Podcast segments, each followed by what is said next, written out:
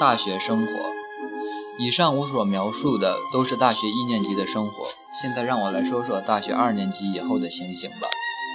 少女时代这一部分是我在德克利夫学院一年级时的作文所集成的。当时在上柯兰老师的作文课时，我每星期都写一篇。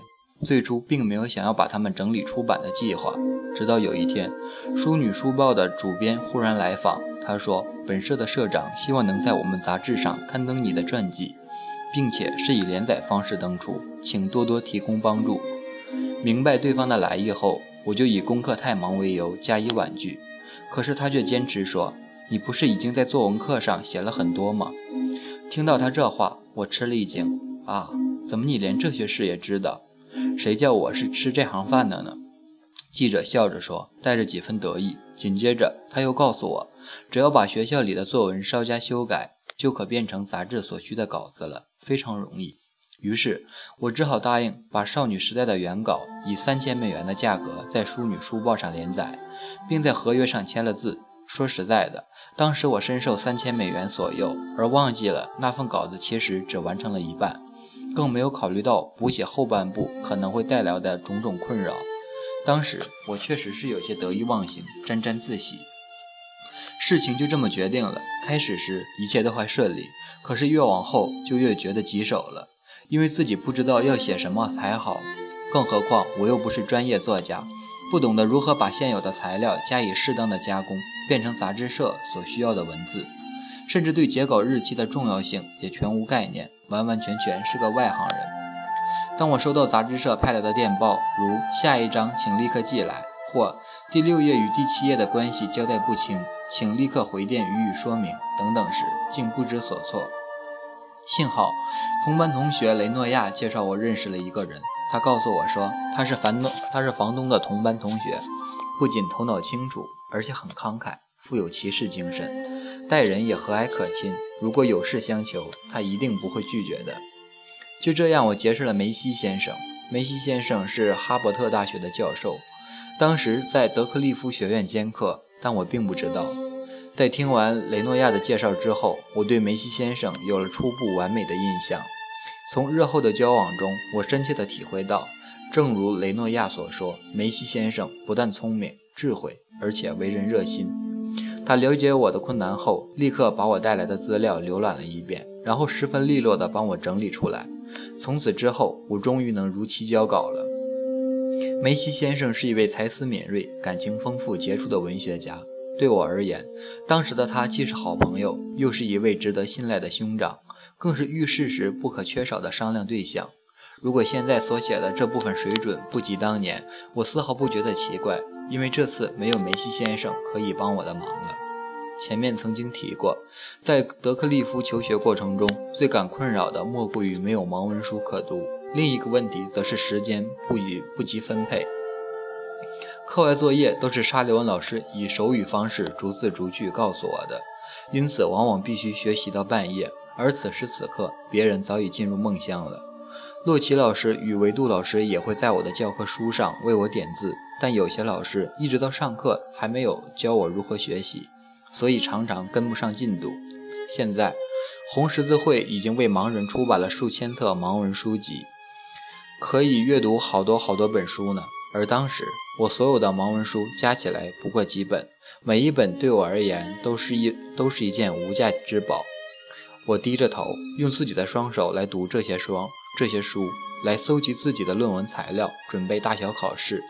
每当自己在阅读盲文书籍时，常常会想：现在我不用别人帮忙，也可独自用功了，觉得十分快慰。在学业方面，无论是文学还是历史，我都可以毫不费力地阅读和理解。这也许与我少年时代的生活体验有关。我早在进大学之前就接触过许多优美、富有想象力、知识性强的文章，因此对这些课程都有着浓厚的兴趣，成绩表现十分良好。现在回想起来，真为自己的幸运而庆幸不已。我唯一感到遗憾的是，没能与大学时代的教授们做更多的交流。多数教授的讲课对我来说，都像留声机一样，机械性的听讲听讲而已。院长布里吉斯教授的家就在我的隔壁，可是我从来没有主动拜访过他。在我的毕业证书上签字的是艾利华特博士，也一直无缘见面。只有指导我写作课的科布兰教授，以及教伊丽莎白时代文学的尼尔逊博士，还有教德文的帕德雷特教授等人偶尔请我去喝茶。他们在校外遇见我时也十分亲切。由于我的生理状况异于他人，因此无法与班上的同学融洽地玩在一起。不过大家还是通过各种方式与我沟通和交流。班上的同学经常一块到外面餐馆去餐去吃三明治、喝可可奶。他们常常围在我身旁，说些有趣的故事来逗我笑。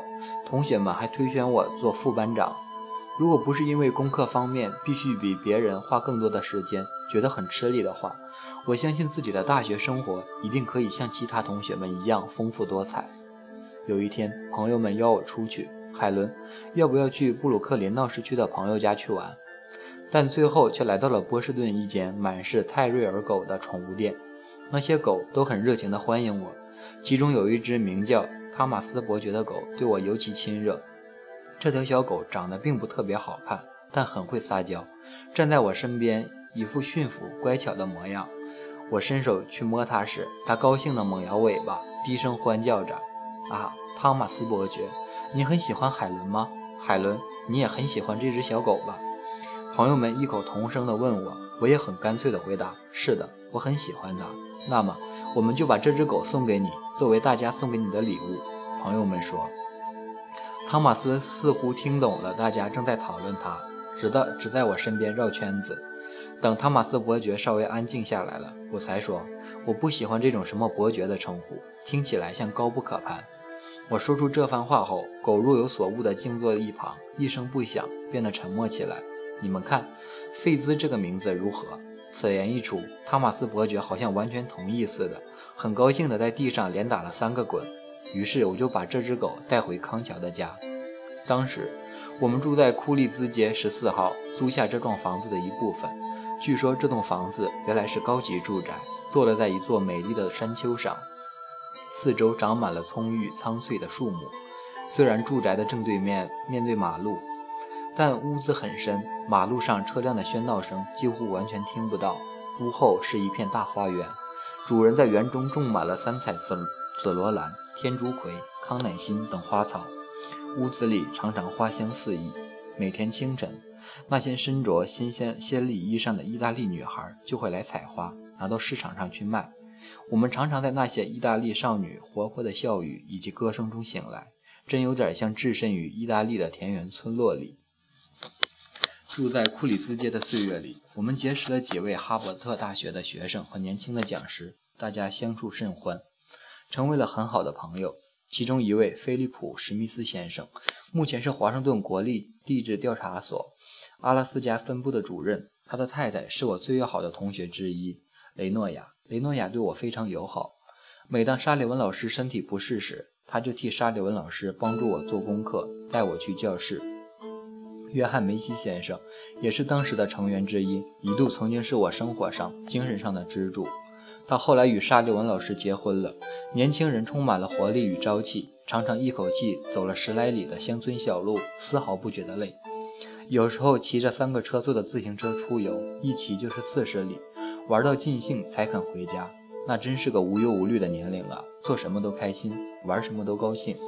在年轻人的眼里，大自然的一切都是如此美妙。照在树梢上温暖的秋阳，成群结队南飞的候鸟。为了雨季储藏食物，正忙忙碌碌搬运胡桃的松鼠，从苹果树上掉下来的熟透果实，河边草地上粉红的小花，以及碧绿的河水，一切的一切都是如此赏心悦目，令人陶醉。天气清凉的冬夜里，我们租着有棚的马车四处溜达，或者去山上滑雪橇，或者在野外疯狂的玩耍，或者静静地坐在咖啡馆里喝着香浓的咖啡。或者来上一顿可口的夜宵，快乐的像神仙似的。冬夜漫漫，有时我们也会连续几天夜里围在熊熊的炉火前，喝可乐，吃爆米花，高谈阔论，探讨社会、文学或哲学上的种种问题。无论谈起什么问题，我们总喜欢追根究底。一群年轻人开始懂得独立思考，并且有强烈的正义感，看不惯社会上邪恶的势力、黑暗的一面。在爱好和平、热爱人类这一点上，大家保持完全的一致。但是，纯粹的讨论多半于多半于事无补，解决不了根本问题。仅仅构建乌托邦的理想是没有意义的，但是又没有人敢于提出不同的意见。那些较冲动的激进分子正想找叛徒决斗呢。青春的光辉是如此灿烂，令人不敢逼视。那种天不怕地不怕的冲劲儿，真叫人羡慕。记得有一次，我们徒步走到一个很远的地方，三月的风是如此的强劲，把我的帽子都吹掉了。还有一次，大概是四月份吧，我们也是徒步出门，路上忽然下起了瓢泼大雨，几个人只好挤在一件小小的雨衣里。到了五月，大伙相携到野外采草莓，空气里飘荡着草莓的芳香。唉，我现在还没到老太婆的年龄，怎么一个劲儿的回忆过去的岁月了呢？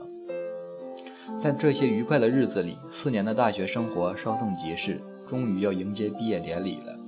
当时的报纸曾报道过毕业典礼中的我与沙利文老师，其中有一家报纸登载了这样一条消息：这一天，毕业典礼的礼堂里挤得水泄不通。当然，每位在场的毕业生都将接受毕业证书，但来宾们的目光焦点却集中在一位学生身上，她就是美丽、成绩优异却眼盲的海伦·凯勒。长久以来，不辞辛劳协助这位少女的沙利文老师也分享了她的荣誉。当司仪念到凯伦海伦凯勒的名字时，全场响起了雷鸣般的掌声。这位少女不仅以优异的成绩完成了大学的所有课程，而且在英国文学这门课程上的表现更是杰出，因此博得了师长同学的交相赞誉。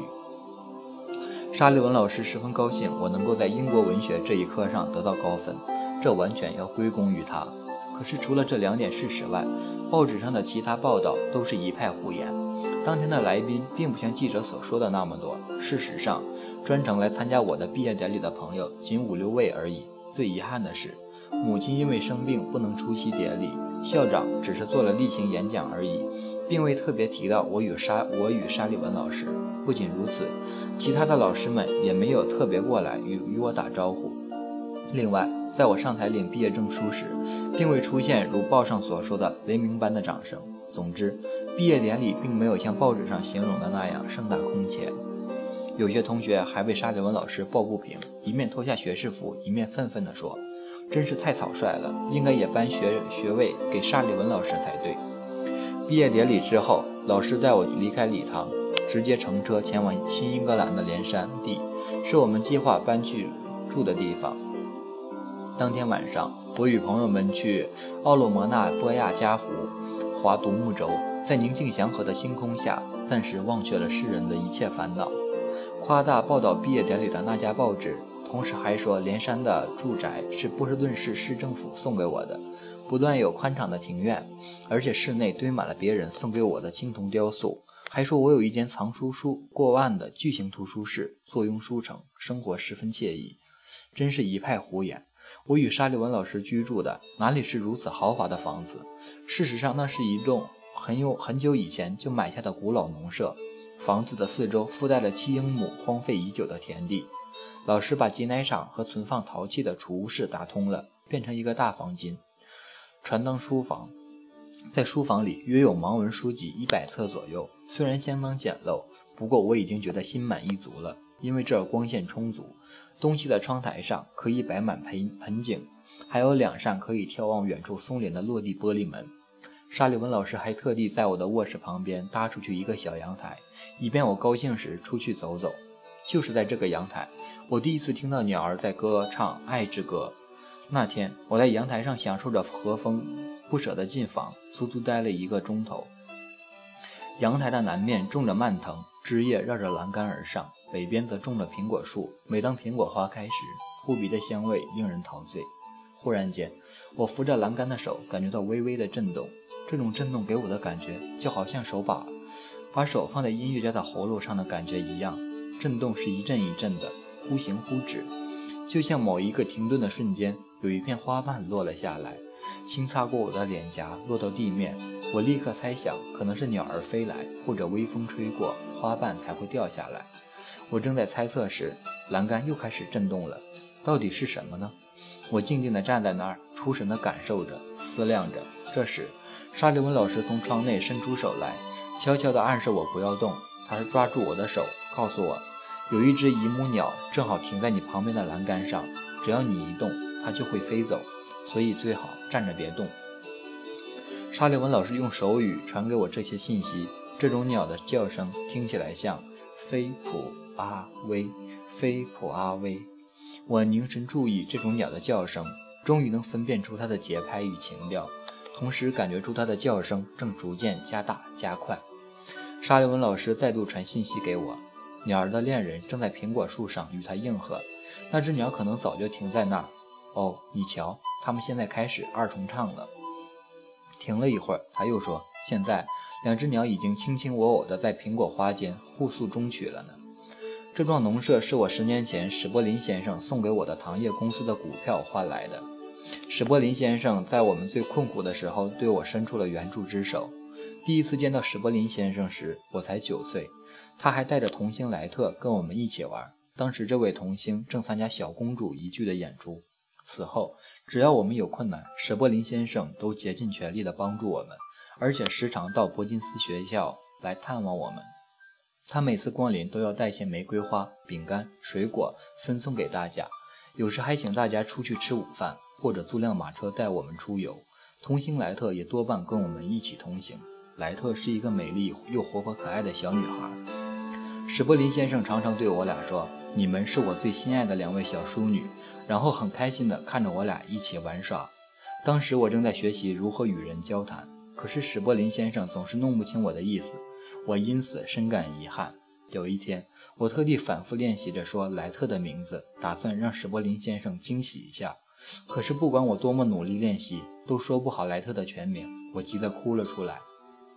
等到史柏林先生来时，我仍然迫不及待地展现我的练习成果，一遍又一遍地反复多次，好不容易终于让史柏林先生懂了我的意思。我又高兴又感动。那种激动的心情至今难以忘怀。之后，每当我无法清楚地表达自己的意思，或者周围太吵，令史柏林先生无法和我沟通时，他就会紧紧抱住我，柔声安慰我：“虽然我不太懂你的意思，可是我喜欢你，而且永远最喜欢你。”一直到他去世，史伯林先生始终按月寄生活费给我和沙利文老师。他把糖业公司的股票送给我们时，嘱咐我们可以在需要的时候卖掉它。就因为这样，当老师与我第一次踏进这栋屋子，打开窗户，开始我们新的生活时，无不感到史伯林先生似乎与我们同在。大学毕业的第二年，也就是1905年的5月2日，沙利文老师与梅西先生结婚了。长久以来，我一直期望着沙利文老师能遇到一位好人，有一个美满的归宿。因此，对于他们的婚姻，我由衷地感到欣喜，并且诚心诚意地祝福他们永远幸福。婚礼是由我们的一位朋友爱德华·海尔博士主持，典礼在一幢白色美丽的房子里进行。婚礼之后，新婚夫妇前往新奥尔良度蜜月，母亲则带我回到南部去度假。六七天后，梅西夫妇忽然出现在我与母亲所住在的旅社里，把我们吓了一大跳。在南部初夏的景色中，看到我最喜爱的两个人，让我出乎意料的惊喜，如同做梦一样。梅西先生告诉我。这一带到处洋溢着木兰花的芳香，而且有最悦耳的鸟鸣声。这对蜜月中的夫妇可能把鸣叫的鸟语视为对他们新婚的最好的祝词了。最后，我们一行四人一起回到连山的家。我隐隐约约听到一些风言风语，多世人纷纷揣测沙利文老师结婚了，可怜的海伦一定很伤心，说不定还会吃醋呢。甚至还有人基于这种心理而写信安慰我。可是他们一定没有想到，我不仅不会伤心吃醋，而且日子过得比过去更愉快、更充实。沙利文老师是一个心地高贵、仁慈的诚实人，而梅西先生也是一个和善、热情的人。他讲的故事常常引我发笑，而且经常灌输一些我应该知道的常识和科学新知给我，偶尔也和我讨论一些当前的文学动向。我曾经因为打字机故障延误了正常的写作速度，最后为了赶稿，梅西先生还连夜为我打了四十张稿纸。当时我应邀为《世纪》杂志撰稿，文章的题目是《常识与杂感》，主要描述我身边的一些琐事。由于简·奥斯汀女王曾经以同样的题目出过书，因此我把稿子集结出版时就把书名改成《我所居住的世界》。写作过程中，我的情绪一直处在最佳状态，这是我写的最愉快的一本书。我写到新英格兰迷人的风光，也讨论我所想到的哲学问题。总之，只要思之所至，任何想的想写的事情都写上去了。接下来的一本书是《石壁之歌》，这是一册诗集，写作的灵感来自田园。有一天，我们到野外整修古老的石园，春天的气息和劳动的喜悦，在我的心里孕育出一篇篇对春之喜悦的歌颂。在整理这些诗稿时，梅西先生给予了我很大的协助。他毫不客气地指出自己感到不满意的地方，也毫不保留地夸赞他欣赏的诗句。就这样，一篇诗稿总是经过我们吟咏再三、反复斟酌、修改再修改。梅西先生常常说：“我们如此尽心、诚实地去做，如果还有不好的地方，那也没有办法了。”我们抵达林山后，想到父亲在巴拉在亚拉巴马的农场。于是开始兴起养家畜、种农作物的念头，打算过着朴实的田园生活。刚开始，我们仅有从开阳桥带过来的那只名叫费兹的狗而已。费兹在我们搬到此地一年多后就死了，后来又陆续养了几条狗。我们曾到附近的养鸡场买了几只小鸡来饲养，每个人都很热心地照料它们。没想到这些小鸡太不给我们面子了，不久计划遂告失败。我们觉得有几间屋子空在那里实在可惜，因此想到把它改成马厩，用来养马。我们买了一匹马性一匹马，野性难驯，凶悍无比。半路上就把送马的少年摔落两三次。然而那位少年把马交给我们时，却只字不提，我们也就全然不知。第二天一早，梅西先生把马牵出来，套上货车，要到镇上去。刚走出大门没几步，马儿忽然暴跳起来。梅西先生觉得奇怪，以为挂在马身上的马具有问题，所以就下车查看。当梅西先生刚把拖车从马身上卸下来，那马忽作人力状，一声长嘶，然后拔腿狂奔，一溜烟跑了。两天之后，一位邻近的农夫看到一只身上还佩戴着马具的马在森林里溜达，就把它牵了回来。不得已，我们只有把这匹失而复得的马卖给专门驯马的人。那一阵子，我们的经济状况比较拮据。有人劝我们栽植苹果，于是我们又买了一百棵树苗，开始种起苹果来。到了第五年，树上开始结果时，我很兴奋，在皮在笔记本上记下苹果的数量、大小等等。一天下午，仆人气急败坏地跑进来，大声嚷道：“哎呀，不得了！野牛，野牛！”我们闻讯立刻跑到窗口去看看究竟，不是野牛。原来是附近山上下来的野鹿，看样子是全家出动。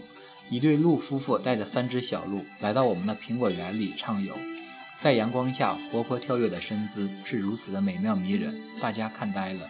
然而就在这时，这群大大小小的不速之客竟然毫不客气地狂势猖獗一番。等鹿走后，大伙才如梦初醒地出去查看灾情。不看还好，一下都愣住了。上帝呀！一百棵苹果树只剩下五六棵了，就这样，我们企图经营的各种农牧计划全都失败了。然而，在我的回忆中，那却是一段既有趣又充实的生活。在院子里，梅西先生特别用心栽培的苹果树长得很好，果实累累。每到秋天果实成熟时，我都会拿着梯子去摘苹果，装满一个又一个的木桶。大家一起动手整理庭院时，我总是耐心地拾取地上的枯树枝，捆成一束束新的柴薪。梅西先生还想出一个妙法，就是在室外通往山坡的沿途树干绑上铁丝，这样一来，我就可以手扶铁丝，独自一个人走到森森林里去。森林里有高高的秋麒麟草以及开花的野生胡萝卜。那条铁丝小径足足有四五百公尺长，也就是说，我不需任何人陪伴，自己就可以走那么远的路，不必担心会迷路。这件事对我的意义非比寻常。即使现在想起来，都还觉得兴奋不已。许多事在一般人看来似乎是微不足道的，可是我却在其中充分享受到自由的滋味。我常常独自走出去晒太阳，心情变得十分愉快。这一切都是梅西先生赐给我的，我由衷地感激他。在连山那段时间是一九零五年至一九一一年，当时没有汽车，没有飞机，也没有收音机，更不会听到哪个地方发生战争，人人都过着平静而悠闲的生活。身处当今世界，再想再回想过去，真有恍如隔世的无限感慨。